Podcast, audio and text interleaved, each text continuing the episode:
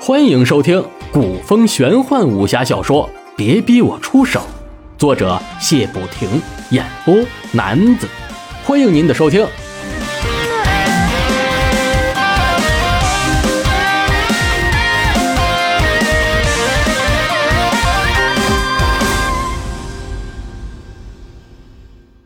第二卷第十二章：神龙秘谷一。世事难料，朱熹本是一个连自己身世都不知道的无赖小子。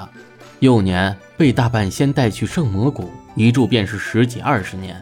本以为自己的性格出去能有口吃的喝的便满足了，谁知竟然稀里糊涂的当成了庄主。一个人如果一直运气太好的话，那就要当心物极必反了。没有哪个人是可以跟好运交一辈子朋友的。朱熹今日起了个大早，今日便是要去神龙谷的日子了。最近一直忙山庄的事儿，竟然忽略了来扬州的初衷。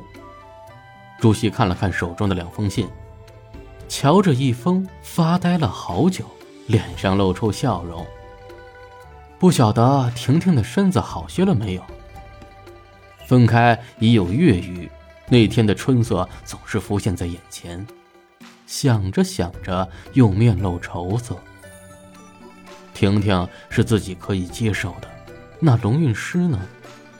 虽说自己是为了救他才会有那次山洞中的销魂，可自己的心中没有对他的爱恋吗？想想龙运师绝望的背影，朱熹心里好不是滋味。这次神龙谷一行能否见到他呢？见到他又该说些什么？告诉他自己就是玉霄客。想到这儿，朱熹摇了摇头。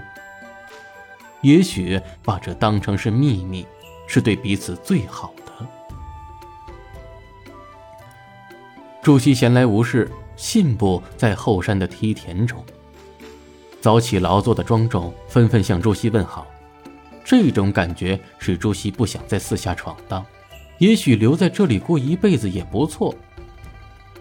当朱熹无限遐想时，令狐无忧从后面赶来，和平时一样的素衣，一样的潇洒，只是脸上带着明显的黑眼圈。朱熹见后莞尔，令狐无忧却是没好气的说道：“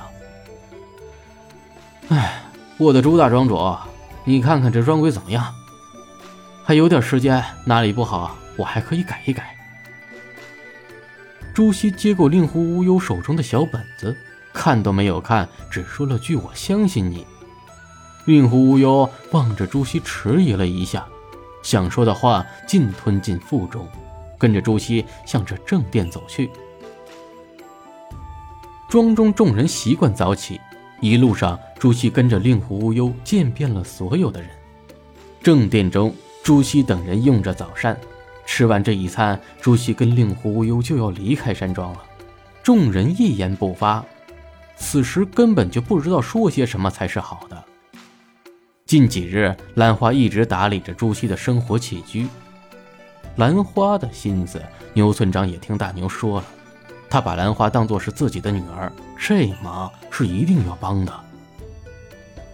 大庄主，哎，兰花粗手粗脚的。近来服侍您，没给您带来麻烦吧？牛村长试探地说：“嗨，兰花蕙质兰心，服侍我真是屈就了。”朱熹随口说道。牛村长见有门，便进一步说道：“那大庄主这次出去，就把兰花一并带着吧，也好打理您的起居，这样我也放心的多。”朱熹根本就没有猜到这牛村长的意思，忙说道：“哎，这可不行！我这次出去不知道会遇到什么麻烦，还是让兰花留在庄中吧。劳烦大管家费心了。”牛村长本想再争取一番，见朱熹如此坚决，想了一想，来日方长，没必要把这个大庄主逼得再也不敢回来，低头微笑，不再说话了。由于朱熹的意思，送朱熹跟令狐无忧的人并不多。朱熹最讨厌声势浩荡了，仅由牛村长跟单文琪两人相送。见两人恋恋不舍，令狐无忧说道：“本师爷一定把庄主怎么带出去的，怎么带回来。”两天不到，令狐无忧对着师爷的名号越来越觉得顺耳了，竟也是本师爷的称呼了起来。朱熹嘿嘿一笑，拉着令狐无忧轻功一展，片刻便消失在了两人眼前。唉，希望大庄主能早些回来。牛村长轻叹道：“牛管家，俺这一辈子最佩服的就是大庄主了。俺总觉得他不是一般人。”单文琪拍了拍牛村长的肩膀，说道：“两人相视一笑，走回庄周。话分两头，雷家堡的消息是商界传达最快的，才一天的功夫，雷老爷子便收到了钱四通的飞鸽传书。”雷万军早就知晓朱熹建立山庄的消息了，钱四同又在信中大肆褒奖朱熹一番，说新姑爷绝非池中之物，将来必成大器。这几句话，雷婉君可是受用的很。女婿这么有能耐，自己的脸上也有光啊，嘴中不停的念叨着朱熹。雷彤彤总是嘟着小嘴说道：“爹爹偏心。”只喜欢姐夫，却忘了我们。这不，雷万军看着信，底下的雷彤彤跟雷震天却急坏了。虽然对朱熹最近的动态略有所闻，可是还是经不起好奇心的诱惑。雷婷婷也是心急，不知爱郎近日可好，心中是否挂念着自己？自己可是日日思夜夜念的。雷婷婷见爹爹看着自己微笑，脸一下就红到了耳根。哈哈，婷婷，这是希儿给你写的。雷万军把一封信递给了雷婷婷，说道：“雷彤彤却是一下把信抢了过去。”雷婷婷急道：“妹妹，别玩了，快把信给我。”雷彤彤摇了摇手中的信，说道。嘿姐夫的家书一定写的肉麻非凡，我倒要瞧瞧。说完，还真把信拆开看了。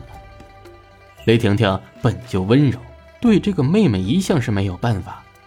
见雷彤彤拆开信封，急着说道：“彤彤，你再胡来，以后需要再来找我说话。”雷彤彤见姐姐红了脸，没趣的说道：“有了姐夫就忘了妹妹，哼，还给你就是了。”雷彤彤嘴上如此说，却把信打开来看，看后不屑的说道：“切，什么嘛，姐夫也太没情调了。”说完，把信丢给雷婷婷。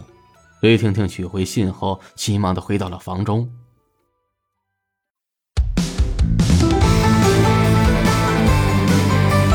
您刚才收听到的是古风玄幻武侠小说。别逼我出手，作者谢不停，演播男子，欢迎关注、订阅以及评论，感谢您的收听，下集更精彩。